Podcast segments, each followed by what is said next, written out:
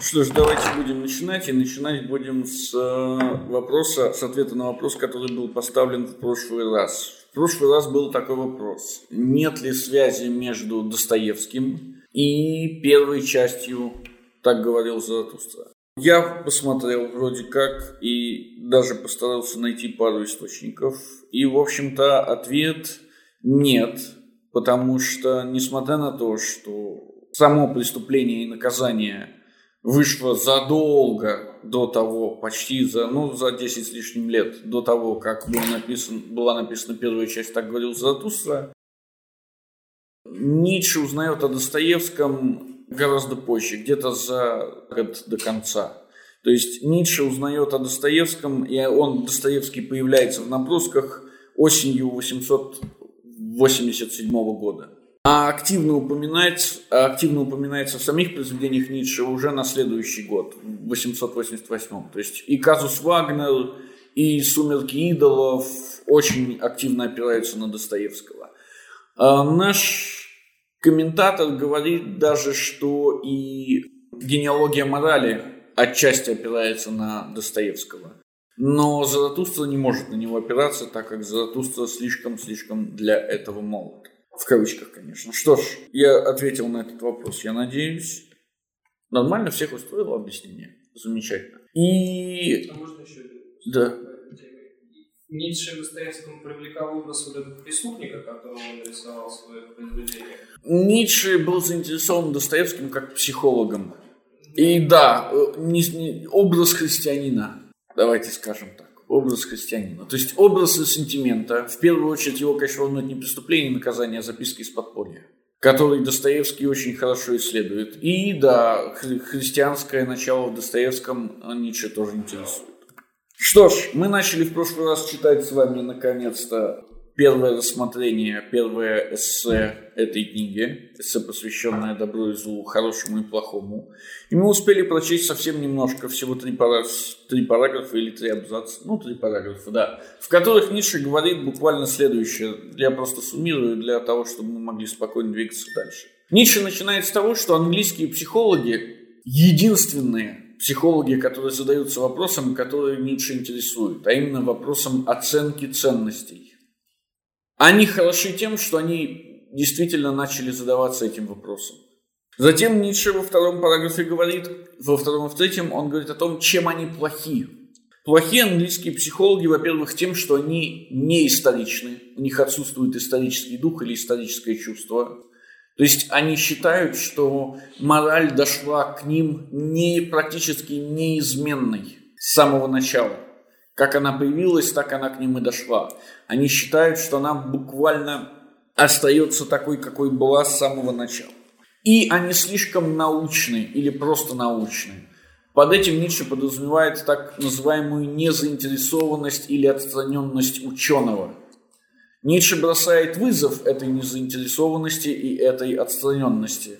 Он говорит, как может быть что-то серьезное оценено или создано или изучено, имея именно такое настроение. Наконец, Ницше говорит, что английские психологи плохи тем, что они, с одной стороны, связывают хорошее и полезное, что, в общем, говорит Ницше, э, логически неплохая гипотеза, но исторически неверная. И они говорят о забвении полезности в повторяющихся действиях. Ницше говорит, что это тоже невозможно. Если действие постоянно повторяется, оно приносит полезность, оно не может быть забыто. Наконец, Ницше переходит от английских психологов к собственной теории. И это четвертый абзац, пожалуйста. Ориентиром, выводящим на правильный путь, стал для меня вопрос, что, собственно, призваны означать в этимологическом отношении принятые в различных языках обозначения «хорошего». Я обнаружил тут, что все они отсылают к одинаковому преобразованию понятия, что знатный, благородный в сословном смысле всюду выступают основным понятием, из которого необходимым образом развивается хороший в смысле душевно знатного, благородного, душевно возвышенного, душевно привилегированного. Развитие, всегда протекающее параллельно с тем другим, где пошлое, плебейское, низменное в конце концов переходит в понятие «плохое». Этого достаточно. Ницше обращается к этимологии слова. Ницше обращается к языку. Мы говорили в прошлый раз, что генеалогический метод – это метод, взятый из лингвистики. И именно там этот метод обнаруживает э, наибольшее э, свое воплощение и наибольшую свою эффективность к концу XIX века, в котором Ницше проживает. Мы говорили также, что сам Ницше имеет именно лингвистическое образование. Он филолог, он не профессиональный философ. Он никогда не обучался на кафедрах философии. И в этом смысле Ницше всего лишь заимствует успешный инструмент. Он говорит, правильный путь, правильный выделен курсивом, правильный путь – это путь назад, так как мы говорим о генеалогии. Ницше говорит, когда мы берем начало, когда мы берем древние языки, мы всегда обнаруживаем, что определение «хороший» является просто модусом, преобразованием определения «знатный» и благородный. Тут же Ницше добавляет свою классическую штуку. Ницше говорит, и это определение хороший, как знатный и благородный, всегда развивалось в паре, в дихотомии, противоположности определению пошлого, плебейского и низменного, которое в конце концов приходит в плохое. Ницше сразу рисует нам некую двойственность. Ницше говорит, есть два противопоставления, которые со временем не столько изменяются, сколько приобретают новые значения. Эти изначальные два противопоставления – благородное и низкое, благородное и пошлое, которое затем превращается в противопоставление хорошее и плохое. Мы тут же должны задаться вопросом, а почему не может быть просто хорошего? В смысле, почему благородное должно иметь при себе обязательно свою пару в виде плебейского. Почему не может быть просто благородного? Ну, мы должны как-то отделять, да. Да, и ответ Ницше – это одно из основных понятий его поздней философии, оно называется перспективизм. Здесь в генеалогии морали Ницше будет касаться перспективизма во многих смыслах. Действительно, перспективизм на своем базовом уровне, на своем первом уровне, с которым мы встречаемся, предполагает, что для того, чтобы иметь возможность оценивать самого себя, вам нужен другой, против которого вы будете себя оценивать. Для того, чтобы были хорошие, нужны плохие. Для того, чтобы были благородные, нужны безродные. Для того, чтобы были красивые, нужны уродливые. Помните, в Заратустре Заратустра сталкивается с огромной проблемой – потом мы ее коснемся более глубинно. Как можно вытерпеть, как можно согласиться с существованием неудачников, с существованием дегенератов, с существованием физически и душевно больных, с существованием слабых? Как может здоровый человек принять их существование? И изначальный ответ Заратустра, как кажется, заключается в том, что он не может их принять. Именно потому, что он не может их принять, и они не могут принять его, начинается борьба между удавшимися и неудавшимися. И, конечно же, удавшиеся проигрывают. Когда Заратустра только приходит к народу, он предлагает ему выход. Он говорит, ваше ничтожество может быть оправдано вашим будущим. То есть удавшиеся, да и неудавшиеся могут терпеть самих себя, или могут терпеть неудавшихся при условии, что у них есть какое-то движение, что они нужны для чего-то. И это что-то, говорит Заратустра, сверхчеловек. Когда народ отвергает это предложение Заратустры, и сам Заратустра меняет свою стратегию, уже позднее он приходит к другому выводу. Он говорит о, в конце концов, вечном возвращении о том, что чтобы оказаться здесь, в данной конкретной ситуации, в данное конкретное время, с данными конкретными идеями, нам нужна была вся история. И эта история не могла быть другой. Иными словами, чтобы появился Ницше, нужны не только его родители, Германия, христианская церковь, протестантизм, университеты, образование – нужно вообще все, что привело к рождению Ницше. То есть вообще все от начала времен. Победа над и ассимиляция неандертальцев, уничтожение и ассимиляция денисовского человека, появление рецессивного гена рыжих, мутацию, уменьшающую количество меланина в коже у белого человека и так далее, и так далее, и так далее. А это значит, нужны были все неудачники до последнего. Все нищие, все сломленные, все убогие, силой, забитые, жалкие. И все их проявления. И в этом смысле самоутверждение, а именно признание себя хорошим, должно сопровождаться утверждением всего остального – это ницшанская формула «да всему, что было и есть». Заметьте, это всему, что было и есть, но не всему, что будет. Точно так же по, по этим двум причинам благородное неотделимо от пошлого, от плебейского, от низкого. И, следовательно, хорошее неотделимо от плохого. Красноречивейшим примером последнего служит само немецкое слово «шлехт» э, – «плохой» тождественно с шлихт. Простой. Сравни запросто, просто-напросто.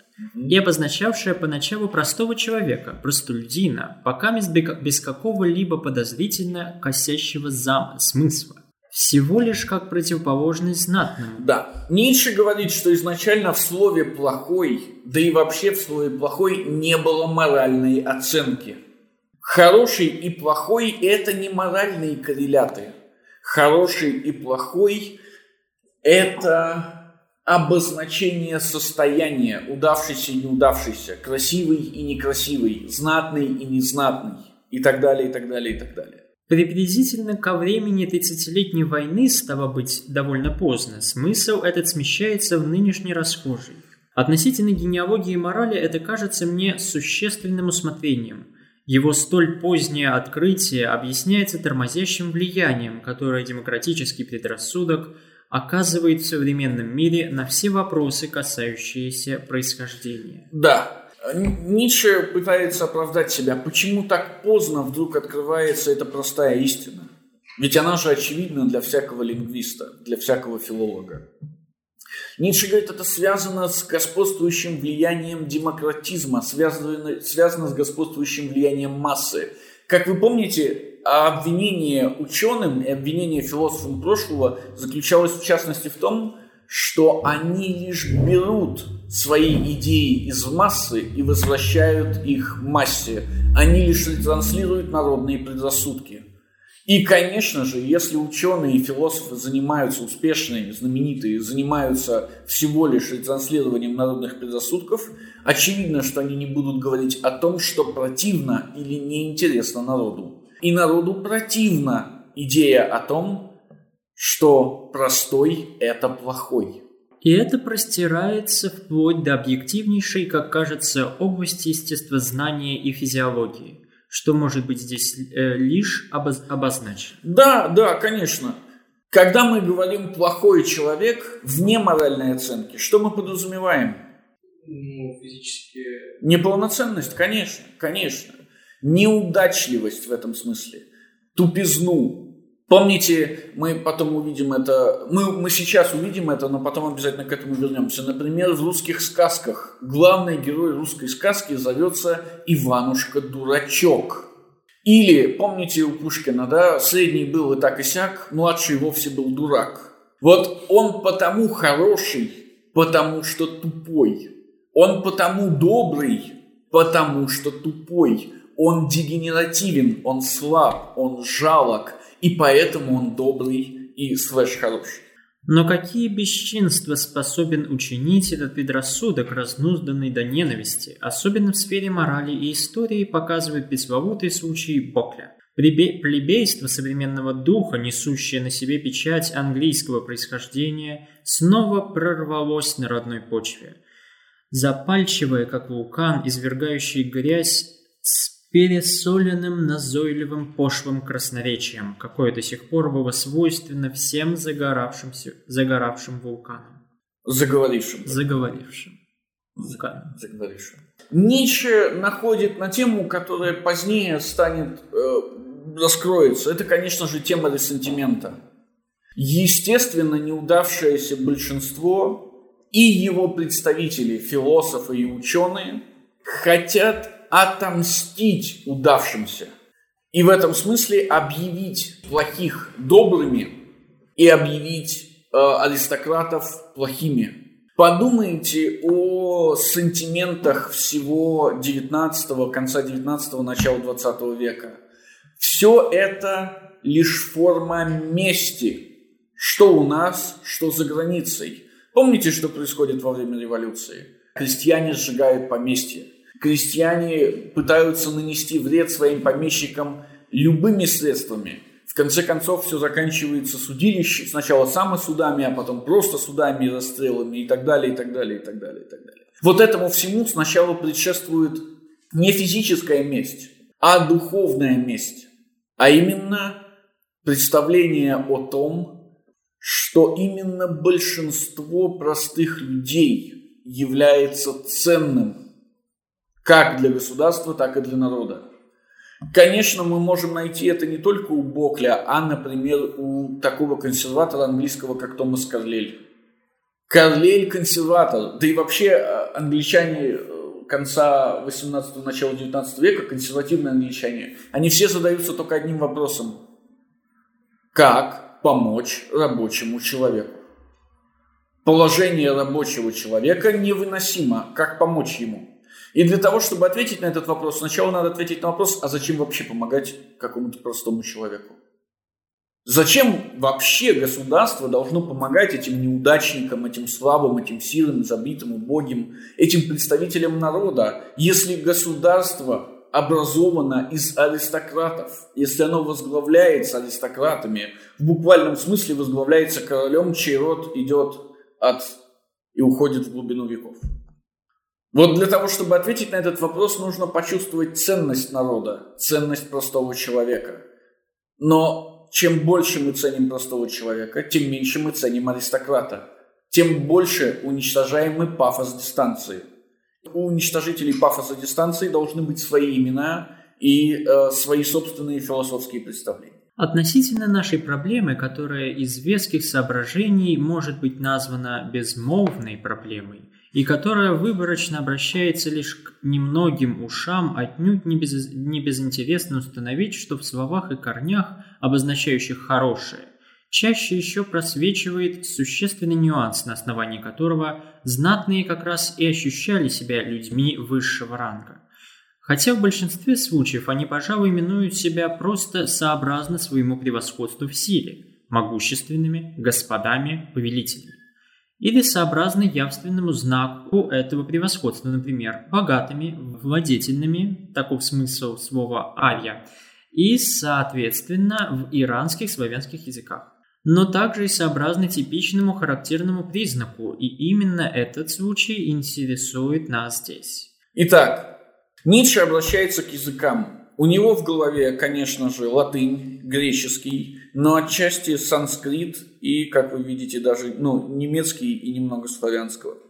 Мы увидим не, несколько сейчас вещей, но первое из них заключается в том, что, как мы говорили, способность давать название – это одна из самых величайших сил на Земле. И очевидно, что способность давать название принадлежит способным, принадлежит сильным – это и доказательство, и проявление их силы одновременно. И первое, что они делают, это начинают называть сами себя. Сами себя они называют очень просто. Они не выдумывают для себя каких-то супер имен интересных. Они называют себя тем, что они есть. Они называют себя могущественными, господами, повелителями, богатыми, владетельными и так далее. Они называют себя, например, истинными. Прежде всего, греческая знать, рупором которой был мегарский поэт Фе, э, Феогнит. Отчеканенное для этого слова по корню своему означает то, кто есть, кто обладает реальностью, кто действителен, кто истинен. Затем субъективизируясь означает истинного как правдивого – в этой фазе преобразования понятия оно становится лозунгом и девизом знати, и без остатка переходит смысл слова «знатный», отделяясь от лживого простолюдина, как его понимает и изображает Феогнит.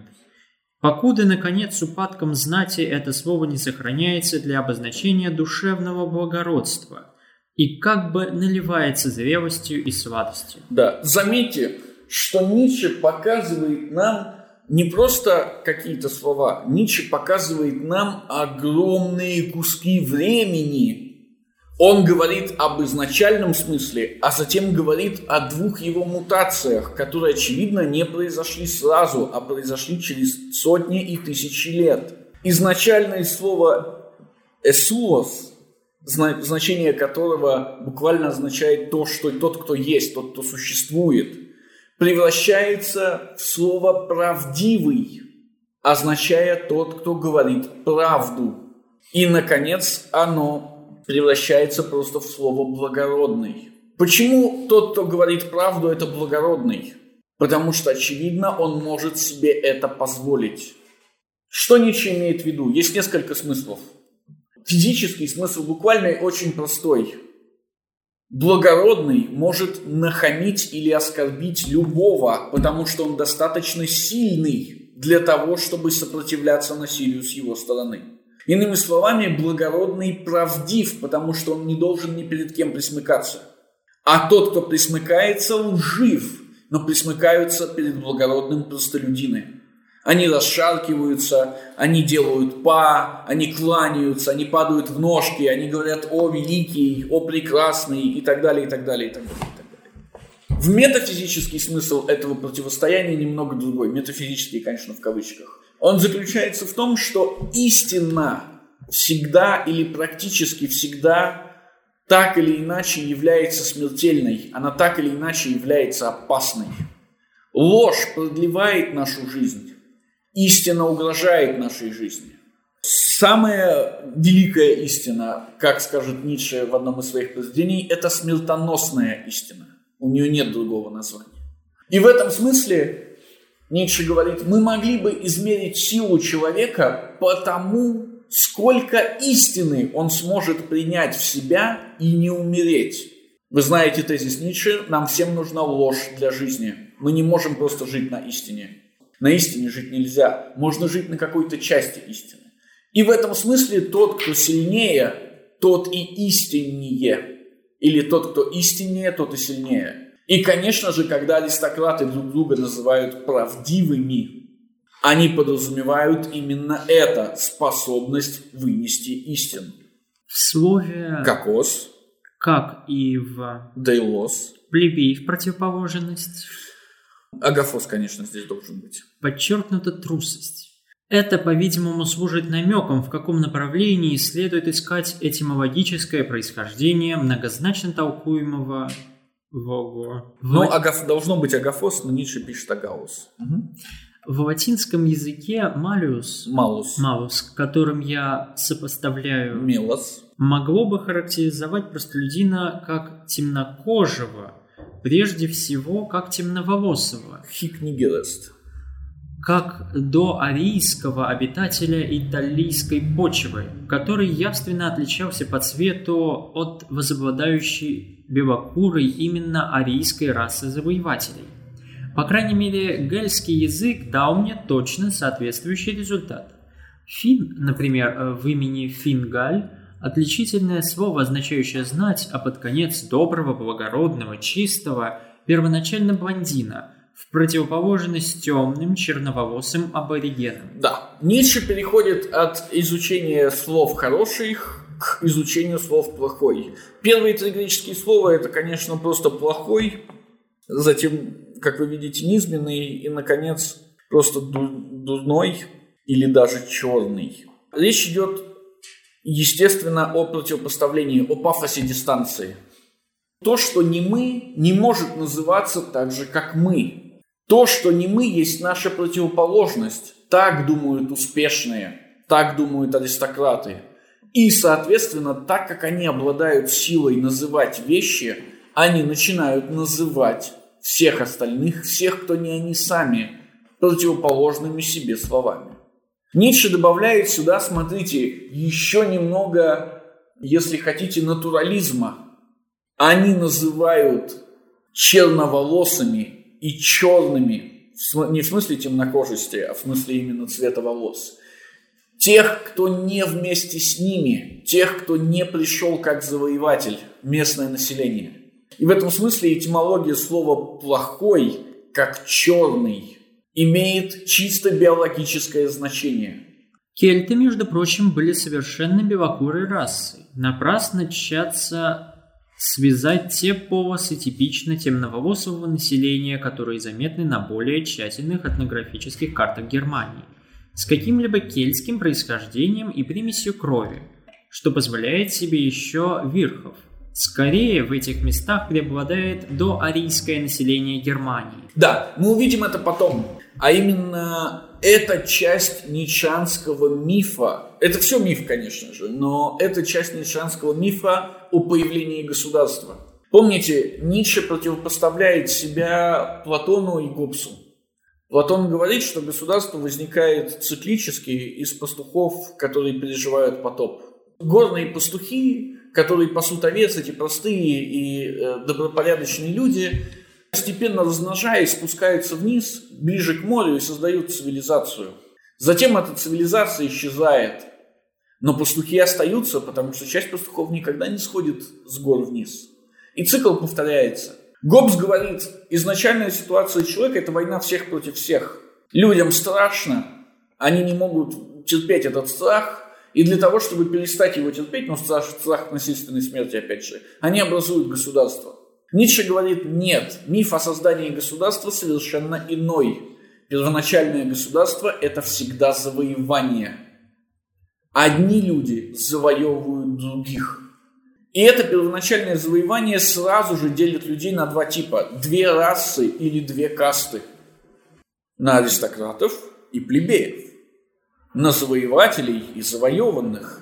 На пришлых и местное население – и это деление сразу же делает невозможным, например, кровосмешение между ними. Завоеватель никогда не сойдется с завоеванным и никогда не даст себе сойтись с завоеванным. Угу. Тоже относится почти ко всей Европе. В целом, покоренная раса здесь окончательно возобладала по цвету, укороченности черепа, быть может даже по интеллектуальным и социальным инстинктам. Кто поручился бы за то, что современная демократия и еще более современный анархизм, и в особенности эта тяга к э, коммун, примитивнейшей форме общества, свойственная теперь всем социалистам Европы, не означает в сущности чудовищного рецидива, и что раса господ и завоевателей, раса арийцев, не потерпела крах даже физиологически. Ницше говорит, что коллективность это примитивность. Коллективность – это простота. И в то же самое время цивилизация означает иерархичность. Цивилизация означает стратификацию. Цивилизация означает вертикальное разделение. Поэтому стремление снова к коллективности, стремление снова к равенству – это стремление к варварству. Цивилизация всегда иерархична. И в этом смысле кто стремится к варварству? Демократии. Ну-ну, варвары. Поэтому те, кто стремятся к демократии, это и есть варвары. Физиологически варвары. Потому что они не понимают, в отличие от господ, стремление к иерархии. У господ с самого начала есть физиологическое стремление отделить себя от других людей. И в этом смысле создать иерархию. У рабов, конечно же, никакого такого желания нет естественного. Им нечем отличиться, потому что они слабы. Поэтому они требуют отсутствия каких-либо отличий. Они требуют демократии, всеобщего равенства и, как вы видите, коммуны. Мы должны сравнить эту историю с историей из начала мира. Это «По ту сторону добра и зла», страница 191, параграф 257. Всякое возвышение типа человек было до сих пор и будет всегда делом аристократического общества. Общество, которое верит в длинную лестницу рангов и разноценность людей, и которому в некотором смысле нужно рабство. Да, вы понимаете теперь, почему нужно рабство? Противоположность свободным Конечно. Нет свободы там, где нет рабства. Там, где рабство отсутствует, нет свободных людей. Там все рабы. Без пафоса дистанции... Вы помните, что значит пафос, да?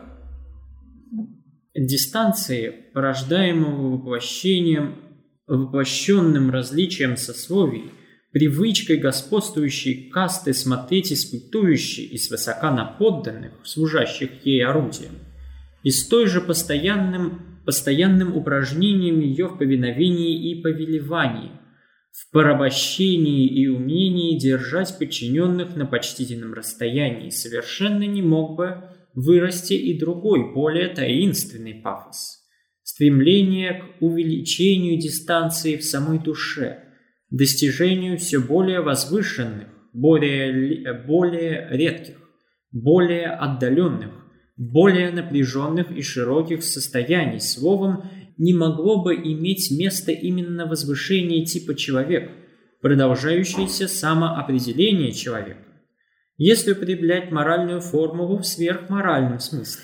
Здесь надо очень много поговорить, поэтому я постараюсь быть кратким. Во-первых, конечно же, вы должны заметить, как Ницше все время превращает физическое, физиологическое в духовное. Изначальное господство, господ – это только физическое господство. Изначальное значение слова «хороший» – это только физически хороший.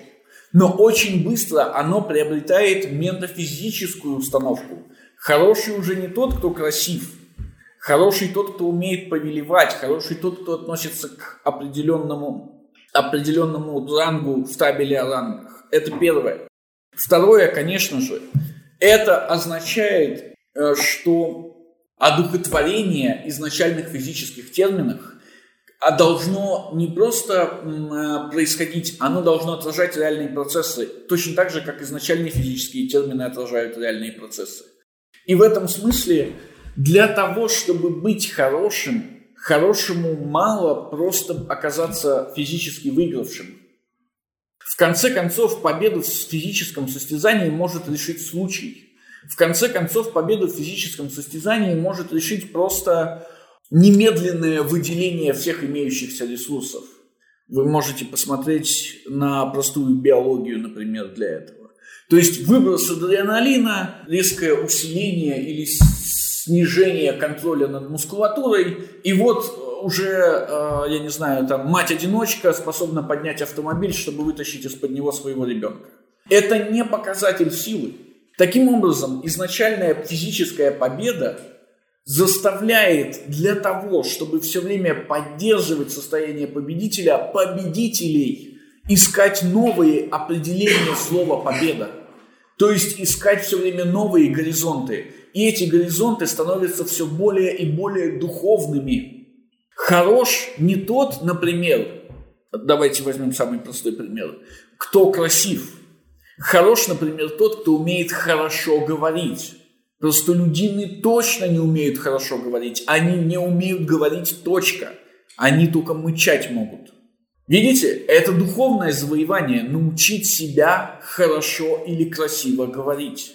Потому что нужно все время думать о том, какие слова вы подбираете. Нужно все время думать о том, как вы строите предложение, какой смысл вы вкладываете. Вы думаете, этого нет сейчас? Есть. Съездите в Брянскую деревню и послушайте, как говорит простолюдин. Через каждое слово он вставляет мат или слово паразит. Ему не надо хорошо говорить, он не умеет этого делать и никогда не научится.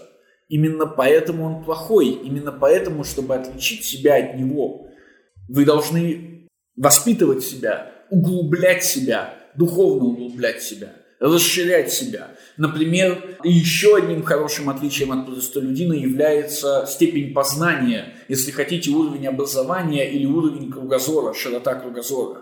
Но это тоже духовное углубление. Мы можем продолжить это сравнение и дальше. Например, когда благородные вдруг так активно начинают заботиться о собственной чести.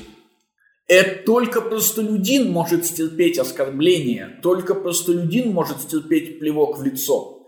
Поэтому, чтобы быть аристократом, вы не должны проявлять этого качества. Вы как раз должны немедленно реагировать на это. Только простолюдин может не иметь чести, не иметь духовного представления о том, что значит держать слово, что значит давать слово, что значит быть верным, что значит быть преданным и так далее, и так далее, и так далее, и так далее. Вы можете найти это, я не знаю, у каких-нибудь самураев. Самурай умирает вместе со своим господином. Крестьяне не умирают вместе со своим господином. Крестьяне переходят к следующему господину. Самурай, даже если остался жив после смерти господина, должен совершить самоубийство. Неважно, по каким причинам он остался жить. Это уничтожить его честь. А честь это то, что отличает его от крестьян. Да. Ну, значит ли это, что жизнь господина должна быть в разы мучительнее того, жизни простолюдинов? В разы тяжелее, но господин в разы сильнее. Угу. И это, это и есть доказательство его силы. У монголов есть э, отличная, отличная поговорка, которую, наверное, следует перенимать. Когда она проявилась в известном мифе об отце Тимучина. Отца Тимучина отравили, но отравление это случилось следующим образом. Когда две монгольских семьи встречаются, они должны обменяться едой. Таково правило кочевников, по крайней мере, хороших кочевников. И э, когда отец Тимучина встречается с планом, с которым он воюет, они обмениваются едой, они не могут совершить нарушить это правило. Но когда они начинают есть, становится понятно, что враждующий клан не ест то, что дал отец Тимучина. Они отказываются это есть. И тогда Тимучин говорит своему отцу, ты, должен, ты тоже не должен есть то, что они тебе дали, потому что эта еда отравлена. Они думают, что ты отравил их еду, поэтому не едят. И они точно отравили твою. Но отец Тимучина отвечает молодому мальчику, если они не выполнят правил гостеприимства. Это их проблемы. Но если я не выполню правил гостеприимства, небо упадет нам на головы. Он ест, еда отравлена, он умирает. Он мог позволить себе такую расточительность. Он был настолько богат и силен, что мог позволить себе такой риск. Конечно, духовно бедный, физически бедный, нищий никогда бы не стал так поступать. Именно потому, что он слаб. И в этом смысле духовное углубление непосредственно связано, связано с э, этим превосходством, с ощущением этого превосходства. Чем заканчивается духовное углубление, мы увидим позднее, и как оно расширяется. Но если очень коротко, аристократ понимает, что табель о рангах длиннее, чем просто мы и они в какой-то момент. Чем просто мы завоеватели, и они подчиненные, чем просто мы благородные, и они рабы. Табель о рангах должна стать длиннее, и тогда аристократ начинает углублять себя для того, чтобы отделить себя уже не от простолюдинов, а от своих братьев. Так появляется философ Платон. Аристократ, который превосходит аристократов так же, как аристократы превосходят простолюдинов. Но он не может превзойти их физически, хотя, как вы помните, Платон отлично превосходил их физически. В конце концов, он участвовал в кулачном бою насмерть, как вы помните, пару раз в Олимпийских играх. И даже имя-то его э, есть всего лишь кличка. Помните ведь, да? Но его превосходство заключается не в этом, а в том, что он смог превзойти братьев иным способом, духовным способом. Конечно, не следует поддаваться гуманитарным обманам насчет истории возникновения аристократического общества – то есть предусловие этого возвышения, возвышения типа человек. Истинно сурово. Скажем же беспощадно о том, как начиналась до сих пор всякая высшая культура на Земле. Люди еще естественнее по натуре варвары, в самом ужасном смысле слова, хищные люди, обладающие еще ненадломленной силой воли и жаждой власти, бросались на более слабые, более цивилизованные, более миролюбивые расы, быть может, занимавшиеся торговлей или скотоводством, или на старые одрехлевшие культуры, остатки жизненной силы которых сгорали в, ослепительном, в ослепительных фейерверках духа и порчи. Каста знатных вначале всегда была кастой варваров. Превосходство ее заключалось прежде всего не в физической силе, а в душевной, то были более цельные люди, что на всякой ступени развития означает также и более цельные звери. Давая нам миф о создании первых государств, Ницше говорит о том, что первоначальное состояние этих самых господ – это естественность, это здоровость. Мы увидим эту проблему позднее, Ницше, как всегда, будет раскрывать ее постепенно. Человек – это зверь. Человек – это просто особое животное. В чем заключается его особенность? В том, что человек, как мы увидим уже позднее, это больное животное. Это животное э, с красными щеками, как говорит Заратустра. Для зверя все просто. Зверь существует в вечном цикле. Я напомню вам о зверях Заратустра, конечно же. В вечном цикле перерождений. Зверь существует в постоянном знании о вечном возвращении. Зверь не ощущает времени. Зверь делает то, что он делает. Лев кушает антилопу, волк кушает зайца, там, корова кушает травку и так далее, и так далее, и так далее. Цикл бесконечный. Каждый день все происходит одинаково абсолютно для зверя. И каждый день это одновременно один и тот же день и совершенно новый день. У зверя нет памяти. У людей проблема про который мы поговорим дальнее, у людей есть память или будет память, скоро выработается память. И эта память делает нас, э, дает нам кое-что, она дает нам ощущение времени. И это ощущение времени делает нас больными, делает нас все время расстроенными. Зверь не задается вопросом, что я здесь делаю. Он знает, что он здесь делает. Человек все время задается вопросом, что я здесь делаю. Он не знает, что он здесь делает. Он не понимает, зачем он нужен. И в этом смысле более приближенный к зверю человек, первоначально это более успешный человек. В то время как мыслящий человек, видите, здесь речь идет о, об увядающих кастах и культурах, более э, зрелый человек – это человек нерешительный, это человек, задающийся вопросами – Зверь-человек, простой человек, изначальный человек не задается никакими вопросами, он просто действует.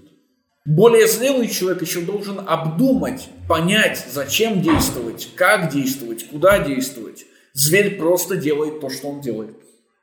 И в этом смысле Ницше говорит, конечно, изначальные завоеватели не только физически лучшие изначальных рабов – они еще и душевно здоровее, душевно цельнее, в том смысле, что они душевно примитивнее. Мы говорили об этом на самой первой нашей встрече. Они очень простые, они есть люди-звери. Они есть люди, живущие этим бесконечным циклом, ну, например, викинги своими набегами, изо дня в день совершающие одно и то же, не задающиеся никакими сложными вопросами, потому что у них нет такой потребности. Латинское «бонус», сдается мне, позволительно толковать значение «воин», если допустить, что я прав, возводя бонус к более древнему «дионус», Донус.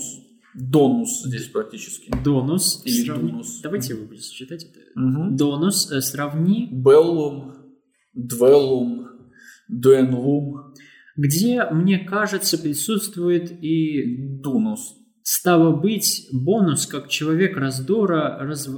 Раздвоя. раздвоя, Мгм. как воин. Ясное дело, что в Древнем Риме составляло в человеке его доброту. Да и само наше немецкое Гуд. не должно ли было оно означать божественного Гетлихен. человека божественного рода? И не идентично ли оно названию народа по началу дворянства? Готов? Готов. А, год. Да, то есть готы сами себя называют Гетлихен и сами себя называют Гуд, поэтому они называются готами. Здесь не место приводить обоснование этого предположения. Да, Ницше останавливается на этимологии и не лезет глубже. Что нас интересует? Изначальная мораль, говорит нам Ницше, всегда связана с коллективным порядком и рангами. Иными словами, мораль неотделима от политики. Мораль и есть проявление политики. То, какие моральные, ну в кавычках еще моральные оценки дают люди, зависит от того, что за перед нами. Далее мы видим, что изначальная мораль не просто сомнительна. По текущим стандартам морали она абсолютно имморальна. Победители и насильники называют себя хорошими. Для нас с вами же ситуация ровно обратная. Хороший – это как раз изнасилованный. Это как раз тот, кто пострадал. Плохой – это как раз тот, кто насилие причиняет. Из правила, согласно которому понятие политического первенства всегда растворяется в понятии душевного первенства, поначалу не является исключением, хотя и дает повод к исключениям. И то обстоятельство, что высшая каста оказывается одновременно и жреческой каст, кастой и стало быть предпочитает для своего общего обозначения предикат, напоминающий о ее жреческой функции. Итак, Ницше переходит от простых этимологий к обсуждению аристократии и этоса аристократии. И первое, что он говорит – а он, он говорит, что политическое превосходство ведет за, за собой моральное превосходство. Что мораль, как мы уже сказали, есть только отражение политики, то есть отражение властных отношений, отражение того, что сейчас называется power dynamics. И Ницше добавляет, естественно, у морали есть свой как бы собственный институт. И этот институт называется религия. И, конечно же, если мы морально превосходим рабов, то мы должны превосходить их и с религиозной точки зрения, и в этом смысле оккупировать религиозные позиции. Эта история покажет нам проблему, которая с этим, несомненно, будет связана. Но мы сначала можем перейти к историческому примеру. Конечно же, изначальные греческие и римские общества имели так называемую гражданскую религию. Речь шла о том, что жрецом в этой религии мог быть каждый, но только каждый свободный. Или, если хотите, речь идет о том, что, например, в Риме так или иначе э, именно воины, именно аристократы занимали должность понтифика, верховного первосвященника. Смотрите, история, история такая, физиологическая. У нас есть раса господ, в кавычках, конечно же, белокурые бестии, белокурые животные, белокурые хищники, которые захватывают какую-то территорию, на которой расположена более увядающее или более культурно э, уже развитое население. Они захватывают его и начинают отделять себя от него, говоря, мы добрые, хорошие, успешные, вы все, что не мы. Это разделение соответствует новому положению, политическому положению, новому государству, новой иерархии. Но эта иерархия имеет не только фактическое, но и моральное, и в этом смысле божественное измерение. Как вы помните, это измерение заключается в частности в том, что все аристократы происходят прямо от богов. Платон – это потомок Кодра, Кодор – это потомок Посейдона. Никаких других вариантов развития событий нет. Аристократы ведут свой род прямо от богов. Это же в то же время означает, что аристократы захватывают моральные, институционально-моральные функции, то есть жреческие функции. Они также переходят к ним. Здесь, например, впервые соотносится в качестве сословных отличительных признаков понятие «чистый» и «нечистый». И здесь же позднее понятия «хороший» и «плохой» развиваются уже не в сословном смысле. Следует, впрочем, заведомо остерегаться брать эти понятия «чистый» и «нечистый» в слишком тяжелом, слишком широком или даже символическом смысле. Напротив, все понятия древнего человечества понимались первоначально в едва ли вообразимой для нас степени грубо, неотесанно, внешне, узко, топорно и в особенности без всякой символики. Чистый поначалу – это просто человек, который моется, который воспринимает себя извест... воспрещает. А, воспрещает себе известного рода пищу, вовлекущую за собой кожные заболевания, который не спит с грязными ба... бабами. бабами из простонародья, который чувствует отвращение к крови, не больше того. Немногом больше того. Немногим больше того, Немногим. да. Снова Ницше берет изначальное понятие, духовное понятие, чистый, в смысле, сего, в смысле сегодняшнего невинный, да? И говорит, нет, нет, нет, нет, нет. Конечно же, изначально эти понятия не, не имели такой нагрузки, которую имеют сейчас. изначально эти понятия были физическими, физиологическими понятиями. Чистый – это тот, кто моется, кто воспрещает себе пищу, кто не пачкается. Угу. С другой стороны, разумеется, из самой породы преимущественно жреческой аристократии становится ясным, от чего как раз здесь крайности оценок могли столь рано принять опасно углубленный и заостренный характер. И в самом деле с их помощью наконец разверзлись пропасти между человеком и человеком, через которые даже Ахилл свободомыслия перепрыгнет не без дрожи ужаса. Есть нечто изначально нездоровое в, в таких жреческих аристократиях и в господствующих здесь привычках с их отвращением к деятельности, частью высиженных на размышлениях, частью на пароксизмах чувств, следствием чего представляет почти неизбежное у священников всех времен интенстинальная болезнь и неврастения. Что же касается снадобий, изобретенных ими самими против собственной болезни, то не впору ли сказать, что по своим последствиям они оказываются в конце концов во сто крат более опасными, нежели сама болезнь, от которой они должны избавить. Само человечество еще страдает последствиями этой жреческой лечебной наивности. Подумаем, например, об известных формах диеты, воздержания от мясной пищи, о постах, о половом воздержании, о бегстве в пустыню, Вейер Митчелловская. Изолирование, разумеется, без последующего режима усиленного питания и откармливания, в котором содержатся эффективнейшие средства от всякой истерии аскетического идеала включая сюда и всю враждебную чувствительность и гнев... чувственности. чувственности и изощренную метафизику священников, ее самогипно... самогипноз на манер факиров и браминов, где Брама используется в качестве стеклянной пуговицы и навязчивой идеи, и напоследок слишком понятное всеобщее пресыщение с его радикальным лечением через ничто или Бога, стремление к у него мистика. С Богом есть стремление буддиста в ничто, в нирвану, не больше. Сейчас этого достаточно.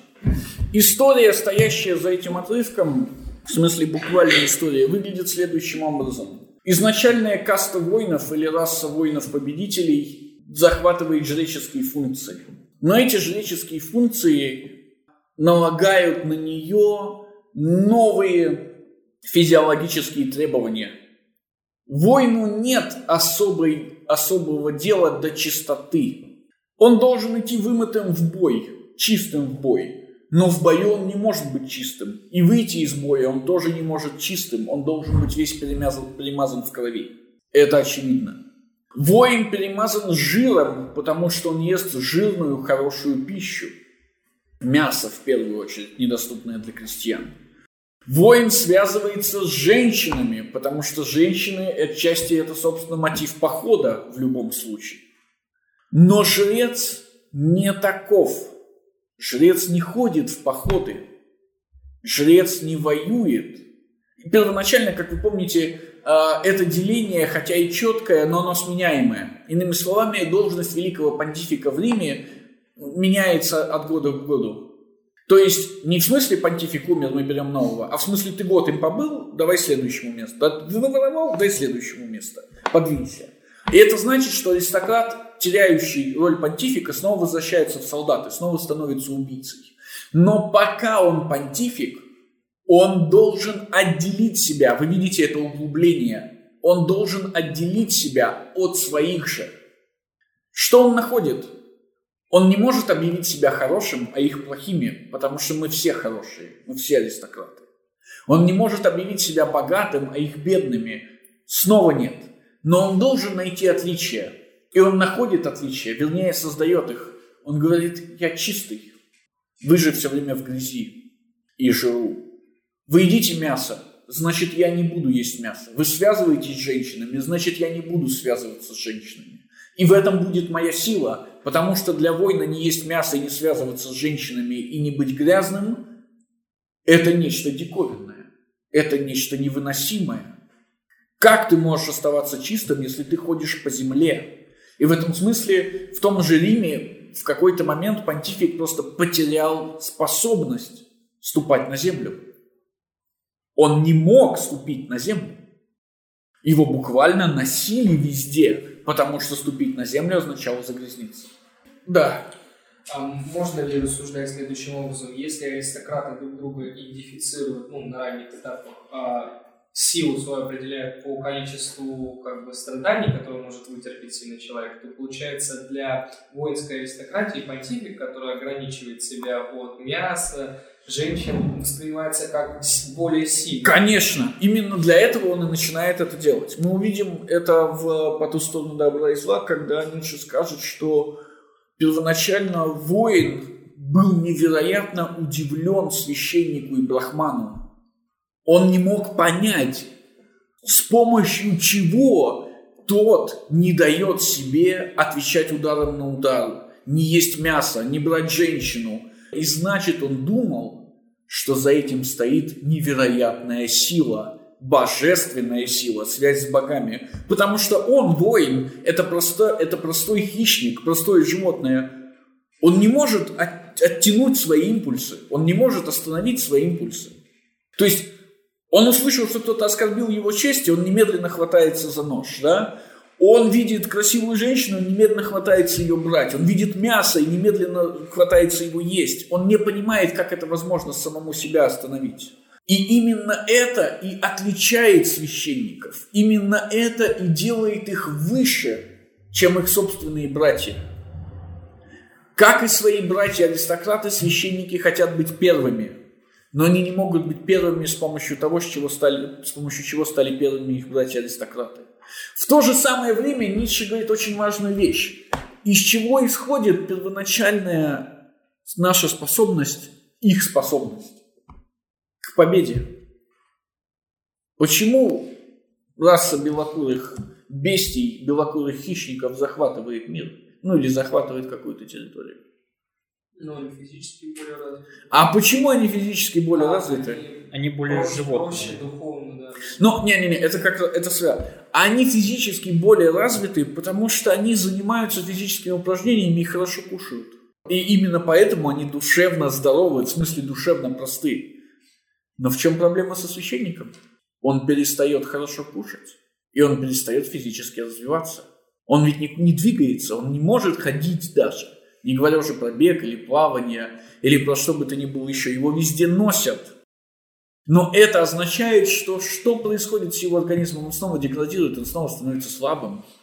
И ведь он не просто становится слабым сам по себе. Священник еще и все время себя изматывает. Постоянными постами, голоданиями, молениями и так далее, и так далее, и так далее, и так далее. И тогда технически во что превращается священник? Живой труп. Ну, Ну, технически плохого. Конечно, и технически священник превращается в плохого с его убогим, высохшим телом, с его отвратительной привычкой к еде, с его неспособностью и нежеланием брать женщину, с его слабостью. Он становится физически слабым. Он деградирует. Но в этой деградации, как мы узнаем позднее, конечно же, скрывается великая сила. С одной стороны, эта деградация абсолютно нездоровая, физиологически, физически нездоровая. Но с другой стороны, она необходима для того, чтобы священник мог превзойти своего брата. В этом смысле мы уже сейчас видим, что священники и рабы – это автоматические союзники, что они мыслят-то практически одинаково, потому что у них одно и то же тело.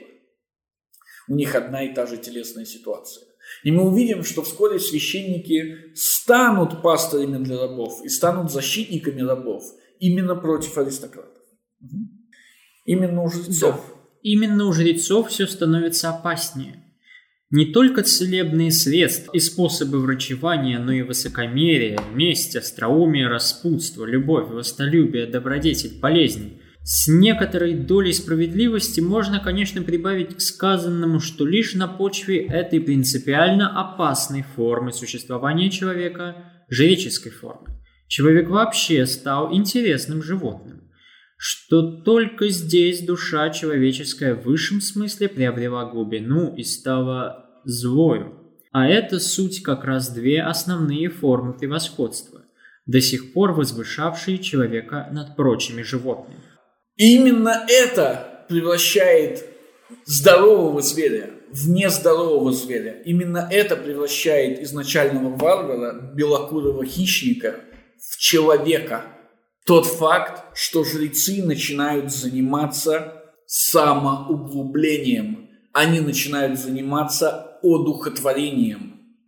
Они ищут духовного превосходства и всего, что связано с духовным превосходством. Ну, например, долгой памяти. Ну, например, способности к лжи, способности к любви, способности к властолюбию. Животные же не любят никого. Но физически этого не может сделать. И в этом смысле варвар, белокурый, белокурый зверь, белокурый хищник не может ничего знать о любви. Но, несомненно, жрец что-то должен знать о любви. Первоначально, когда мы только взглянули на всю эту книгу, мы могли бы, конечно, сказать, что что-то типа ну вот, Ницше говорит белокурые бестии и раса господ и раса рабов. И, конечно, Ницше, как консерватор, скучает по расе господ. Ответ нет. Ницше не скучает по расе господ. Или мы могли бы сказать, ну, конечно, Ницше ненавидит христиан и ненавидит священников. И ответ нет. Ницше не ненавидит священников. Ницше признает не только их необходимость, Ницше также признает, что благодаря им мы стали людьми. Это также означает, что немаловажно, что мы стали людьми искусственно – результат превращения человека в зверя, зверя в человека – это не результат естественной эволюции а-ля Дарвин. Обезьяна, спустившаяся с пальмы, нет. Активная самокультивация – вот что превратило животное человек в человека. Вот что сделало человека лучше и злее, глубже и злее, что сделало его больным одновременно. И тут мы должны понять ницшанскую антропологию очень коротко. Ницше считает, что человек – это почти чистый лист, что у человека нет никакой, я говорю в кавычках, природы, в отличие там, от либералов или даже от древних греков. Нет ничего особенного в человеке. Человек может или обладает силами к самосозиданию – и это самосозидание и есть культура, опять в кавычках, то есть культивация. Мы можем создать такого человека, какого хотим, потому что человек довольно пластичен. Ну, вы тут же можете подскочить ко мне и сказать, ха-ха, Ницше коммунист, да? Он же думает, что значит мы можем любого человека, какого захотим сделать. Это не совсем так. Конечно, Ницше говорит о физиологических или физических условиях. Но в отличие от коммунистов, Ницше, конечно, как вы понимаете, говорит о, об огромном об огромных промежутках времени. Коммунисты-то думают, что достаточно дать э, рабочему дом и э, зарплату, и он уже превратится в настоящего человека. Ницше так не думает. И, конечно же, Ницше считает, что когда мы говорим о самокультивации человека, мы не говорим обо всех людях. Мы говорим только об отдельных экземплярах. Тот факт, что происходит самоуглубление, это всегда есть результат работы не коллектива, а отдельных людей. И это самоуглубление всегда проявляется, изначально проявляется не в коллективе, а в отдельных людях. И глубже всего оно всегда проявляется не в коллективе, а в отдельных людях. И эта культивация, кажется, и есть или так или иначе связана с переоценкой – Именно жрец, а не раб, совершит переоценку ценностей, когда скажет «добрый злой, а не хороший плохой». Что хороший – это и есть злой, и что плохой, то есть сам жрец, это и есть добрый. В любом случае мы должны услышать или увидеть аллегорическую форму этого выражения. Том 4, страница 35. Это Заратустра, глава о дереве на горе. О дереве на горе. Глаз Заратустры заметил, что один юноша избегает его. И вот однажды вечером, когда гулял он один по горам, окружавшим город, который называется «Пестрая корова», он набрел на этого юношу, который сидел, прислонившись к дереву и смотрел уставшим взором в долину. Заратустра взялся за дерево, у которого сидел юноша, и заговорил так. «Если бы я захотел потрясти это, это дерево своими руками, я бы не смог этого сделать. Но ветер, невидимый нами, терзает и гнет его, куда он, куда он хочет. Невидимые руки сильнее всего гнут и терзают нас. Тогда юноша встал, пораженный, пораженный и сказал, «Я слышу Заратустру, я и только что я думал о нем». Заратустра отвечал, «Чего пугаешься ты? Ведь с человеком происходит то же, что с деревом. Чем больше стремится он в высоту к свету, тем глубже устремляются корни его в землю, вниз, во мрак, в глубину, к злу. «Да, к злу!» — воскликнул юноша. «Как это возможно, что ты открыл мою душу?» Этого достаточно. Углубление человека всегда связано со злом. Зло является эссенциальным для мысли, для духа. Помните, что разум и дух – это одно и то же слово «гайст». Ницше все время с этим играет. Откуда Ницше берет это? Не только из утверждения о том, что простой – это дурак, Иванушка-дурачок простой, что честный – это дурак, потому что он говорит только правду. Мы сейчас э, немного подробнее э, об этом поговорим, давайте на минутку остановимся. Почему дурак и тот, кто говорит правду, это один и тот же человек? Почему слабый и тот, кто говорит правду, это один и тот же человек? Может, вот. потому что легко говорить правду? Да. Потому что, чтобы лгать, нужно прилагать усилия. Нужно придумать хорошую правдоподобную историю. Нужно вплести детали в вашу ложь. Нужно поддерживать эту ложь и, главное, помнить, что и кому вы солгали. Чтобы говорить правду, не надо прилагать никаких усилий вообще. Да. Но мы ведь недавно сказали, что Иисус – это правдивый человек, аристократ, сильный человек. Потому что, чтобы сказать правду, надо быть очень сильным. Конечно! В этом смысле он простой, здоровый зверь. А, все. Ну, да. А для того, чтобы лгать, нужно изворачиваться, нужно, нужно думать, нужно помнить, кому и что ты говоришь, и так далее, и так далее, и так далее, и так далее. И второй момент. Конечно же, у Ницше в голове всегда есть пример либо из греков, либо из книжки. Вот пример из книжки. Змей был самым хитрым из зверей полевых. Помните, откуда это? Да. Ну, откуда из Ветхого Завета? Ветхий Завет большой. Это первая книга Бытия. Это история о соблазнении Евы. Змей злой, потому что он самый умный, самый хитрый. История из Илиады и Одиссеи – это, конечно, история про самого Одиссея. Одиссей – это известный лжец – Одиссей хорош, потому что он может с места придумать самую невероятную и в то же время правдоподобную ложь. Вы помните, когда Афина закидывает его наконец на Итаку, она обращается стариком и подходит к Одиссею и говорит, кто ты, мужчина? И Одиссей начинает ей с места придумывать историю. Он же не может сказать, местному, что он Одиссей и вернулся к своей жене, там же будет большие... Его же убьют, да, там же 40 женихов и все такое. Он начинает с места придумывать какую-то историю, что вот он приехавший, откуда там торговец, что-то... И в какой-то момент старик, которому он все это рассказывает, говорит, остановись. Я богиня Афина. Я люблю тебя, Одиссей, потому что если бы я не была богиней Афиной, ты бы уже меня одурачил. Помните, например, что деда Одиссея зовут Автолик. Автолик буквально значит «одинокий волк». Чем он занимается? Он ворует овец. Поэтому он получил имя Автолик. То есть зло и разум связаны. Углублять человека значит делать его более злым. Углублять дух человека значит делать его более злым. В этом смысле более способным более способным, сейчас мы поймем, духовно способным. И именно этим, как вы понимаете, и занимаются жрецы. Хорошо, если у вас какие-нибудь вопросы, тогда давайте устроим перерыв.